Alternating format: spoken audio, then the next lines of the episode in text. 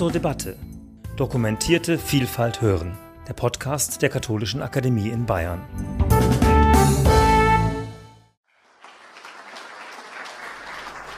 Ja, vielen Dank, Herr Wolf, für die Einladung. Äh, meine sehr verehrten Damen und Herren. Sehnsucht nach dem Glauben von einst oder es war alles nach Hause geschrieben.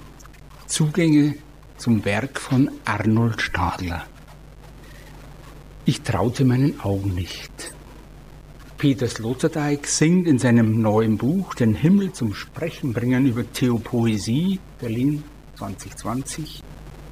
Im zweiten Teil ein Loblied auf die Religion. Die Religion, so schreibt er, lässt Poesie entstehen.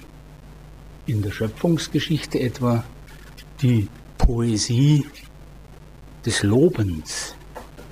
Beim Anstimmen von großer Gott, wir loben dich, trifft noch heute diese melodische Affirmation die Herzmitte jedes Gläubigen. Wenn das Lied angestimmt wird, trifft die Emotion und das schreibt Peter Sloterdijk. Oder in der Hiobsgeschichte, so meint er die Poesie der Geduld, ich würde dazu fügen, auch die Poesie des Protests, der Rebellion, wenn man sozusagen die andere Hiobsfigurdeutung dazu nimmt. Und heute, so Peter Sloterdijk, kulminieren alle Poesien und alle Poesien sozusagen, die er kennt, in der Poesie der Suche. Die Poesie der Suche führt zur Religion der Freiheit, denn das Suchen besteht darin, zum Finden nicht mehr gezwungen werden zu können. Das sei das Neue. Die Religion ist frei geworden, frei von allen Kalkülen. Sie ist skandalös nutzlos geworden. Und gerade darin zeigt sich das Nicht-Ersetzbare des Religiösen. Religion wird zur Theopoesie und wer Religion eliminieren will, amputiert zugleich den Reichtum der Einbildungskraft. Er zerstört die Poesie. Also ganz interessant dieses Zueinander von Poesie und Religion. Und diese These von der frei gewordenen Religion erinnert, er ist heute auch schon genannt worden, an die These des kanadischen Philosophen Charles Taylor. Taylor vertritt in seinem Opus Magnum ein säkulares Zeitalter, die These, dass Säkularität heute wieder religionsproduktiv wird. Glaube ist eine Option unter vielen geworden, und zwar nicht die bequemste. Diese Säkularität erfordert eine ganz neue Stellung von Religion und Naivität steht in dieser Frage heute niemandem mehr zu Gebote, weder dem religiösen noch dem Irreligiösen. Er muss sich verhalten. Und die Hauptfrage bei Taylor lautet, warum war es um 1500 praktisch unmöglich, nicht an Gott zu glauben? Und warum ist es heute im Jahre 2000 vielen unumgänglich, nicht mehr an Gott zu glauben? Wie konnte es dazu kommen? Und er sagt, es geht dabei um keine Subtraktionsgeschichte der Religion, sondern es geht um eine Entzauberung einer bislang verzauberten Welt. Der Trend vom porösen Selbst, so nennt er dieses vorneuzeitliche Selbst, porös, durchlässig, permeabel, für das, was hier immer wieder mit Transzendenzaffin umschrieben wird. Das meint er mit porösem Selbst. Dieses poröse Selbst der verzauberten Welt ist zum abgepufferten Selbst der Neuzeit geworden. Die säkulare Zeit ist zu einem stahlharten, immanenten Gehäuse geworden. Früher allerdings war jede Zeit, auch die säkulare Zeit, auf eine höhere Zeit bezogen. Sie kennen vielleicht noch den Begriff Illud Tempus, die andere Zeit. Früher sozusagen war jede Evangelieneinleitung in Illo Tempore, in jener Zeit. Also das ist diese Anbindung an eine höhere Zeit. Und das war nichts anderes als ein Gleichzeitigwerden mit der Jesusgeschichte. In der Neuzeit kam es dann, so Taylor, zu der großen Entbettung von Believing without belonging. Glauben, ohne dazuzugehören. Aber schon glauben, aber nicht mehr dazuzugehören. Und Die Meinung kam auf, es darf durchaus Religion geben, aber sie soll von den anderen getragen werden. Taylor bezeichnet dieses Phänomen als Exkarnation. Das Spirituelle aber ist immer an den expressiven Ausdruck gebunden und deshalb prophezeit Taylor, hier verlässt er geradezu sein soziologisches, philosophisches Geschäft und macht, nee, ja, so etwas wie eine prophetische äh, Andeutung. Er sagt, diese ubiquitäre Immanenzatmosphäre wird zu einem Gefühl der Verödung führen und zu einer Sehnsucht jenseits der Grenze, zu neuem Transzendenzverlangen. Es wird zum Überschreiten des gepufferten Selbst kommen, das Subjekt wird wieder porös. Also wieder Zeit für Religion? Doch schön. Ja, aber es ist eine andere Religion, nämlich subjektiv angeeignet und subjektiv formatiert. Und meine These lautet nun für meinen Vortrag heute, Arnold Stadler steht literarisch für die Formulierung des Dazugehörigkeitsverlangens Believing and Belonging. Glauben und dazugehören. Aber wer ist dieser Arnold Stadler? Ich möchte Sie mitnehmen, zunächst nach Darmstadt, als der Literat und Theologe Arnold Stadler im Jahre 1998 in die Deutsche Akademie für Sprache und Dichtung aufgenommen wurde und sich selber folgendermaßen vorstellte. Geboren wurde ich 1954 in Meßkirch in einen Kreissaal hinein, der nun das Speisezimmer eines Altenheims ist. Auch schon eine interessante Formulierung, ne? sich Zeiten ändern. Am heute sogenannten Heidegger Gymnasium ging ich neun Jahre lang zur Schule. Nein, von dort aus fuhr ich neun Jahre lang immer nach Hause. Werden Sie wieder diese Umdrehen nach Hause. Denn ich hatte, stellen Sie sich vor, trotz allem Heimweh nach meinem kleinen Heimatort, der Rast hieß. Irgendwann aber war die Zeit in Meßkirch und in Rast zu Ende und ich begann trotz allem mit dem Studium der Theologie in München. Später ging ich nach Rom, dann nach Freiburg. Auch reiste ich in der Welt herum, vielleicht auch nur weil ich 20 Jahre lang so festgesessen hatte in Rast. Nach fünf Jahren verließ ich die Theologie und das Priesterseminar fromm, wie ich gekommen war, und ungläubig. Ich hatte nun fünf Jahre für das Studium eines einzigen Buches, der sogenannten Heiligen Schrift, daran gegeben, also begann ich noch einmal, wie man so sagt, ganz von vorne, von Adam und Eva, mit der Literaturwissenschaft in Bonn und Köln. Da hatte ich auf einmal im Prinzip alle Bücher vor mir, auch jenes eine. Also spannend, die Bibel ist ihm erst aufgegangen durch das Studium der Literaturwissenschaft. Vorher war sie ihm verschlossen. Arnold erzählt mir immer, in der Vorlesung von Karl Lehmann habe ich nichts verstanden. Also, Herr Dogmatiker, ging ihm nichts auf. Erst durch das Studium der Literaturwissenschaft ist mir dieses Buch aufgegangen, vorher war es verschlossen. Und ich möchte Sie zweitens mitnehmen heute nach Tutzing zur Preisverleihung des Kaschnitzpreises an Arnold Stadler. Die ganze Akademie war voll von Verwandten und Bekannten und Freunden aus Rast, aus seinem Heimatort. Er hatte seinen ganzen Clan versammelt. In seiner Dankesrede bei der Verleihung des Kaschnitzpreises hat Stadler dann einen Satz der Literatin Marie-Louise Kaschnitz ins Zentrum gestellt. Im Grunde war alles nach Hause geschrieben.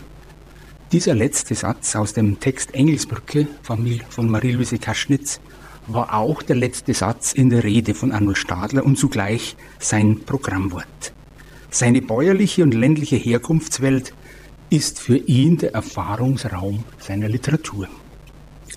Und er versteht sich als Stellvertreter der Menschen, die illiterat sind, aber dafür mit anderen Expressionen ihre Welt zum Ausdruck bringen. Wie oft habe er, so sagt er, in seiner ländlichen Umgebung auf den Höhen, auf dem westlichen Bodensee, im Hinterland, im Hinterland des Schmerzes, die Drohung, ich schreibe nochmal ein Buch gehört, was aber nie geschehen sei. Auch der Satz, oft als Klage gemeint, über das müsste man mal ein Buch schreiben, sei immer wieder gefallen, was aber nie geschehen sei. So habe er Stellvertretersätze geschrieben für eine Welt, die ihren Schmerz nicht formuliert hat. Seine Menschen haben kaum Sätze hinterlassen. Und er sagt, ich hörte einmal von einer Frau im Dorf, dass ihr Großvater kurz vor seinem Tod gesagt habe, dass das Leben kurz gewesen sei, so kurz wie einmal das Dorf hinauf und hinunter. Dieser Satz ist der einzige, der mir von diesem Menschen geblieben ist. Und meine Damen und Herren, diesen Satz hat Arnold Stadler in seiner Psalmenübertragung Die Menschen lügen alle in den großen Vergänglichkeitspsalm 90 eingetragen. Und das bringt etwas zum Ausdruck bei Stadler, dass er die Erfahrungen der Menschen von heute nach seiner Herkunftswelt hineinträgt in die Psalmensprache und sie damit heutig macht. Man könnte fast sagen auch ein literarisches Aggiornamento dieser Texte. Herr, du warst zu allen Zeiten und immer wieder unsere Rettung. Du siehst unsere Vergänglichkeit im Licht deiner Unvergänglichkeit. All unsere Tage gehen vor dir dahin. Unsere Zeit hauchen wir aus wie ein Aufstöhnen. Das ist alles. Unser Leben dauert vielleicht 70 Jahre, wenn es hochkommt 80. Noch das Schönste daran ist nichts als Schmerz. Das Leben ist kurz und schmerzlich. Einmal das Dorf hinauf und hinunter. So sind wir unterwegs. So überträgt Arnold Stadler Psalm 90. Und er überträgt damit die Expressionen der Menschen seiner Herkunftswelt in die Gebetssprache. In diese vorgeformte Gebetssprache fügt er die Erfahrungen der Menschen aus dem Hinterland des Schmerzes ein. Und immer wieder erinnert Stadler auch an seine Erfahrungen als Ministrant und vor allem auch an Psalm 43, an das Stufengebet Intro ibo ad altare Dei, ad Deum glorificat juventutem meam. Und er übersetzt das so, ich will zum Altar Gottes treten, zu Gott, der meine Jugend schön macht. Also nicht, der mich erfreut von Jugend auf und wird übersetzt, sondern der meine Jugend schön macht. Die Schönheit, die Poesie ist in der Liturgie eingeborgen. Und diese Schönheit will aber auch geschützt werden. In der Seligpreisung des Mannes, der nicht am Stammtisch sitzt, hat Stadler eine Widerständigkeit gegen eine gleichgeschaltete Welt formuliert. Psalm 1 übersetzt er ja so. Wunderbar der Mann, der nicht aufs Volk hört, der den Leuten nicht nach dem Maul redet und am Stammtisch bei denen herumsitzt, die immer alles besser wissen. Also das seine Übertragung und auch sein Protest gegen ein bloßes Gerede. Und so wurde Stadler auch zum Kritiker der Modernisierung von Kirche, die ihm einst Portal in seine Sprache war und in seine Ausdruckswelt. Und er leidet immer mehr an ihrem Ausverkauf und daran, dass sie ihr eigenes Sprachhaus destruiert hat. Und da gelingen ihm einfach suffisante Bemerkungen und Beobachtungen, etwa im Roman, er ist heute schon erwähnt worden von Frau Stockinger, ein hinreißender Schrotthändler. Dort schildert er eine Beerdigung und während der Zeremonie läutet bei einem der Trauergäste das Handy. Und nachher schaufelt ein Minibacker das Grab zu und man hört, wie er auf Holz stößt. Also so werden drastisch diese Vorgänge sozusagen des Technischen und des alten Rituals beschrieben. Und vor dem Friedhofsgitter parkt ein Geländewagen mit der Aufschrift Spa. Sanus per aquam. Spa heißt es ja ne, heute. Während aus der Liturgie das Latein längst entfernt wurde, feiert es in der Freizeit- und Fitnessbranche fröhliche Urstände. Und deshalb werden Sie immer wieder dieses Motiv finden, wo Stadler gegen diese Fitnesssprache, gegen den Fit for Fun Trend immer wieder lügt. Und ein Buch dann von ihm hat vor allem äh, Kritik hervorgerufen, auch unter den Theologen, das Buch Salvatore. Und dieses Buch äh, ist eigentlich ein Buch aus drei Teilen, eine Novelle und zwei Essays. Und das haben viele nicht verstanden. Die Theologen haben gemeint, das wäre jetzt eine Abrechnung der Theologie, äh, aber das kommt sozusagen also im literarischen Teil nicht vor. Worum geht es? In diesem Buch wird ein Kirchenbesuch des Helden am Himmelfahrtstag beschrieben. es ist ein Desaster. Salvatore findet die Kirche trotz Navigationssystem im Auto nur schwer. Auch das wieder Hinweis, Kirche versteckt sich, ist nicht mehr sichtbar, nicht mehr Mittelpunkt eines Ortes. Und der Geistliche, der aus der Sakristei tritt, sagt nicht, gelobt sei Jesus Christus, sondern guten Morgen. Gerne hätte Salvatore in Ewigkeit Amen geantwortet. Denn so weit ging einmal die katholische Zeitrechnung. Denken Sie wieder an das Tempus Ille. So weit ging einmal die Zeitrechnung. Einst, als das Leben noch Sinn hatte. Und während des Gottesdienstes war er dann der Einzige, der an der richtigen Stelle kniete, saß oder stand und die richtigen Antworten geben konnte. Und dann kam das Evangelium, er gipfelte in dem Satz, mir ist alle Macht gegeben im Himmel und auf der Erde. Und der Priester gab den Schlusssatz wieder, seid gewiss, ich bin bei euch alle Tage bis zum Ende der Welt. Und darauf folgte die Predigt. Sie war beschämend. Der Prediger versuchte die peinliche Geschichte der Himmelfahrt permanent zu entschuldigen und verglich sie mit anderen Himmelfahrten, die es auch gegeben habe. Und als Salvatore sich vom Prediger angeschaut meinte, ging ihm auf, dass er gar nicht als Person gemeint war, sondern es war nur die Methode des Predigers, die er im Predigtseminar mit Beamer und Overhead-Projektor gelernt hatte. Also im Grunde genommen die Predigt ein einziges Desaster und wenn sich jemand ärgern müsste über Stadler, dann wäre es die Homiletik und nicht die Exegese, die er hier angreift, aber das wäre ein Kategorienfehler, denn es ist ja Salvatore, der das berichtet und nicht Arnold Stadler, wobei wir ihn natürlich schon entdecken dahinter. Und enttäuscht verlässt Salvatore den Gottesdienst mit einer großen Sehnsucht. Auch wenn er das Jahr über nicht geglaubt hatte, so hatte er nun doch Sehnsucht nach dem Glauben von einst, als er so groß war wie eine Schwertlilie und in der Frühmesse in einer schönen Sprache, die er nicht so recht verstand, auswendig intro ivo ad altare Dei Ad Deum Billetivicat Juventutem meam zu Gott, wir haben es schon gehört, der meine Jugend schön macht. Und alles war so klar wie wahr. Und es gab Menschen, die noch glaubten, aber nicht an Fit for Fun und den Gesundheitswahn, der fast allen Menschen erfasst hatte, als könnte er damit den eigenen Tod verhindern. Und dann passiert es. Tief enttäuscht verlässt der Protagonist Salvatore die Kirche und geht anschließend am Nachmittag in den Gemeindesaal und schaut den Film von Pier Paolo Pasolini, das erste Evangelium Matthäus an. Als er aus dem Gemeindesaal herauskam, war er ein anderer. Plötzlich spürte er, der Satz Jesu, ich bin bei euch alle Tage bis ans Ende der Welt, ist wahr, auch heute. Diese Botschaft konnte Salvatore hören und sehen. Sie, die armen Kranken, Niedergeschlagenen, die Seelenkranken, die hoffnungslos Verschuldeten, die Hungrigen und Durstigen, sie waren die Lieblinge Jesu im Film Pasolinis und von Jesus sowieso.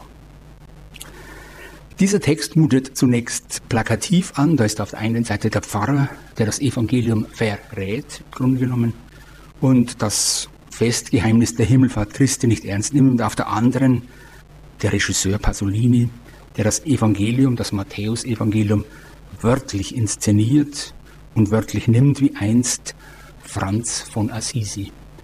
Und das ist ein Traum, ein Wunsch von Arnold Stadler, Evangelium sine glossa. Evangelium pur, also nicht sozusagen zermalmt in der exegetischen Deutungsmühle, sondern das Evangelium einfach gesagt.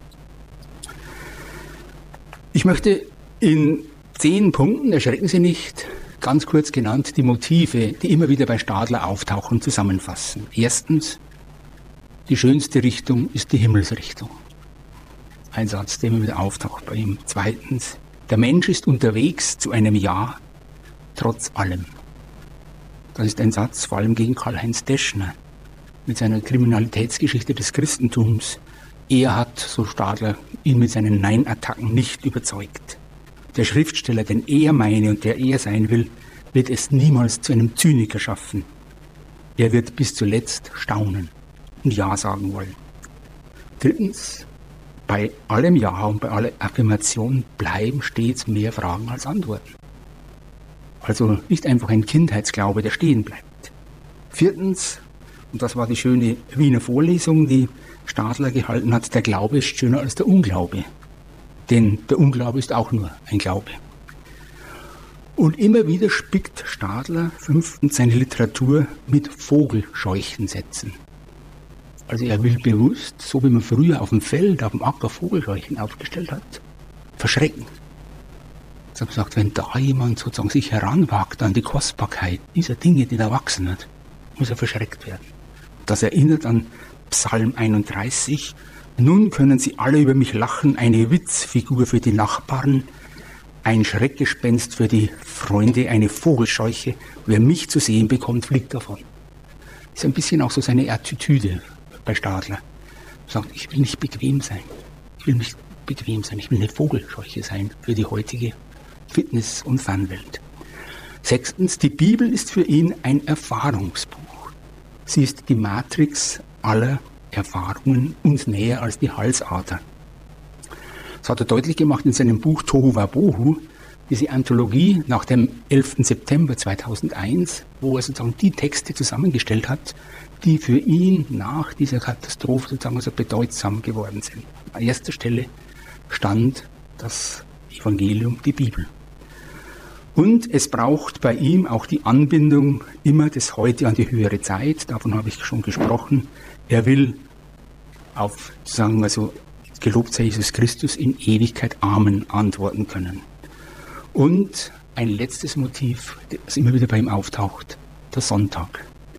In seinem letzten Roman, am siebten Tag flog ich zurück, das er eigentlich schildert, wie der Held ja, zum Kilimanjaro fährt und von einem Fahrer herumgefahren wird, begleitet wird.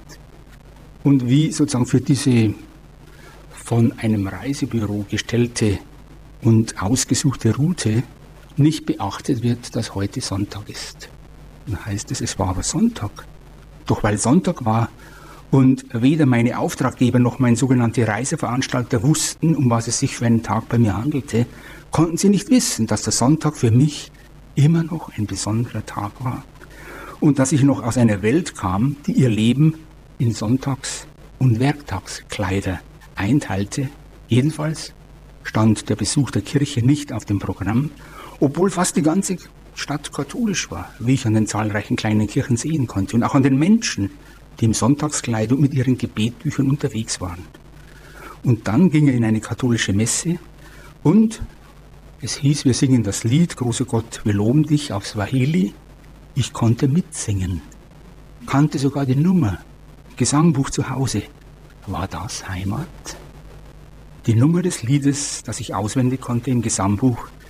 Und sie waren herausgeputzt, die Menschen, wie am Sonntag, alles wie zu Hause, dachte ich zum ersten Mal an diesem Tag. Und ich sah dann eine wie die Bühl-Sophie also wie eine Frau aus dem eigenen Ort Rast, die er sozusagen kannte von den Kirchenbesuchen und die er nun sozusagen also dort an diesem Ort mehr oder weniger fast reinkarniert wieder zu entdecken sucht. Mein letzter Punkt, der Katholikstadler im Literaturbetrieb. Als Arnold Stadler 1999 den Georg Büchner Preis verliehen bekam, waren die Einschätzungen höchst unterschiedlich. Der Kritiker Reinhard Baumgart weigerte sich zunächst, die Bücher von Stadler überhaupt nur zu kommentieren. Die Lobeshymnen von Martin Walser, bereits erstmals 1994 im Spiegel, stimmten, so Baumgart, mit seinen Leseproben nicht überein. Er hielt die Laudationes, und jetzt wörtlich, für ein weiteres Symptom jener alemannisch, oberschwäbisch, bodenseehaften, bis ins Vorarlbergische und Helvetische ausstrahlenden Literaturverschwörung von Regionalisten, die sich aufs innigste schätzen, loben und lieben und im anderen immer auch ein bisschen sich selbst. Man sprach damals ja sogar von der Bodensee-Mafia und der Bodensee-Verschwörung, als äh, Stadler den Literaturpreis, den Büchnerpreis bekam. Der Büchnerpreis allerdings zwang dann Baumgart zur Lektüre. Er musste einen Artikel in der Zeit schreiben, denn er musste überprüfen, wieso jemand wie Stadler den höchsten deutschen Literaturpreis erhalten hat und nicht Brigitte Gronauer, wie er erwartet hätte, oder Raul Schrott oder Ingo Schulze. Zu welchem Ergebnis kam Reinhard Baumgart nach seiner Lektüre? Vieles bei Stadler seien permanente Selbstwiederholungen, aber gerade darin sei er unverwechselbar geworden. Über sein Talent könne man streiten, aber über sein Temperament, seine Originalität und Unbeirrbarkeit im Weiterschreiben an seinem Projekt, darüber müsse man staunen. Wir gratulieren also doch. So sein Schlusssatz. Und das heutige Symposion gibt ja Gelegenheit, über die Bedeutung der Literatur von Arnold Stadler und sie neu zu gewichten und auch die Frage zu stellen, ist es eine katholische Literatur? Ich würde sagen, um einen Titel von Barbara Honigmann die einen Titel geschrieben hat, Unverschämt jüdisch, aufzugreifen, zu sagen, ja, Stadler ist unverschämt katholisch. Unverschämt. Er geht immer wieder das freiwillige Risiko der Exkommunikation ein, wie er selber festgehalten hat.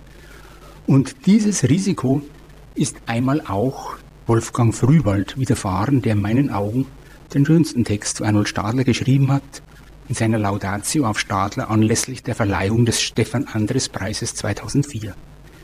Was ich Ihnen zum Abschluss erzähle, ist Wolfgang Frühwald einen Steinwurf weit von hier entfernt passiert. Am 27. Januar 1976 bekam Elias Canetti die Ehrendoktorwürde der Ludwig-Maximilians-Universität verliehen. Initiator war Herbert Göpfert, der Lektor von Elias Canetti und Honorarprofessor für Buch- und Verlagswesen an der LMU. Und man hatte dann Wolfgang Frühwald gebeten, die Laudatio auf Canetti zu halten. Vor der Laudatio ging Frühwald auf Canetti zu und in einem Gespräch miteinander sagte er, dass er Katholik sei. Elias Canetti war für die Laudatio blockiert. Er konnte nicht mehr zuhören, wie er selber schreibt und sagt auch an Herbert Köpfert. Aber dann packte ihn doch die Neugierde. Ein paar Wochen später schrieb er am Frühwald, ich wünsche mir so sehr eine Kopie Ihrer Laudatio, um sie in Ruhe lesen und, wenn es Ihnen recht sein sollte, vielleicht auch als Andenken aufzubewahren. Am 16. Februar schließlich bedankte sich dann Canetti überschwänglich bei Frühwald, er habe seine innersten Intention, Entmythologisierung der Geschichte durch die Analyse der Mythen der Menschheit haargenau getroffen. Ich staune darüber, dass es möglich ist, oder besser gesagt, Ihnen möglich war, ein nicht ganz einfaches Werk wie das meine, in wenigen Sätzen in seinen wesentlichen Aspekten zu erfassen. Und in einem Brief an Herbert Göpfer schrieb dann Canetti, Frühwald habe seine Absicht in der Laudatio voll getroffen. Und ich glaube auch herausgefunden zu haben, was mir, abgesehen von der etwas kalten Art des Sprechens, damals die Aufnahme versperrt hat. Wer früher im Ohr hat, dieses näselnde Sprechen, das meinte Canetti mit diesem sozusagen etwas kalten Art des Sprechens, was ihm da die Aufnahme mehr oder weniger versperrt hat. Nun schreibt äh, Canetti, Frühwald habe gleich zu Beginn zweimal René König erwähnt, ein völlig unbedeutender Mann, der vor allem sein Buch Masse und Mensch mit besonderer Schnödigkeit behandelt habe. Also er rationalisiert nun die Ablehnung von Frühwald, weil er René König erwähnt hat. Und an Frühwald schrieb er später, ich denke oft an die Begegnung mit Ihnen in München zurück, an jenen wunderbaren Empfang im Januar 1976. Es war ein leuchtender Tag. Meine Damen und Herren, im Rückblick machte Canetti andere Motive für seine ursprüngliche Reserve gegenüber Frühwald geltend als in seiner ersten Reaktion. Nun war es nicht mehr das Katholischsein, sondern die näselnde Aussprache und die Zitierung von René König. Der unverschämte Katholik war in den Augen von Canetti zum besten Kenner seines Werkes avanciert. Das Stigma Katholik hatte sich bei ihm selber als Vorurteil erwiesen, das er nun revidieren musste. In diesem Sinn ist auch die Literatur von Stadler, die Literatur eines Katholiken. Die Herkunftswelt seines katholischen Kosmos bildet seinen literarischen Kosmos. Alles, was er schreibt, ist nach Hause geschrieben oder von diesem Zuhause gefärbt. Allerdings sind die Selbstverständlichkeiten von einst Nun zu den Peinlichkeiten von heute geworden. In einem meiner Romane, so schreibt einmal äh, Arnold Stadler in dem von Frau Stockner schon zitierten Text in, den, in der Nummer der Literaturen, in einem meiner Romane stellt sich der Ich-Erzähler vor, wie es wäre, wenn er an Gabi Stauch-Stotteles 50. Geburtstag, die Heldin im hinreißenden Schrotthandler, das Geburtstagskind aufforderte, ein Tischgebet zu sprechen. Er kommt zur Entscheidung, dass dies peinlicher wäre, als wenn er in der wohlgestimmten Wellnessrunde seine Freundin aufforderte, zieh dich aus. Das wäre überhaupt nicht mehr peinlich, sondern der witzige Höhepunkt des Tages. Diese Peinlichkeiten des Katholischen will Stadler nicht verbergen in seiner Literatur, er formuliert weiter gerne Vogelscheuchensätze. Oder, wie einmal der Schriftstellerkollege Andreas Mayer in seiner Rezension von Stadler formulierte, mit der Überschrift der Rezension, lieber Gott, lies das mal. Wo Gott deutlich macht, lies mal jemanden, der dich so verteidigt wie der Arnold Stadler. Lies das mal, lieber Gott, lies. Arnold Stadler lässt jeden Schutz fahren und schreibt Dinge, die im öffentlichen Diskurs sofort zerfetzt werden können. Lieber Gott, Arnold Stadler ist der letzte Märtyrer. Vielen Dank.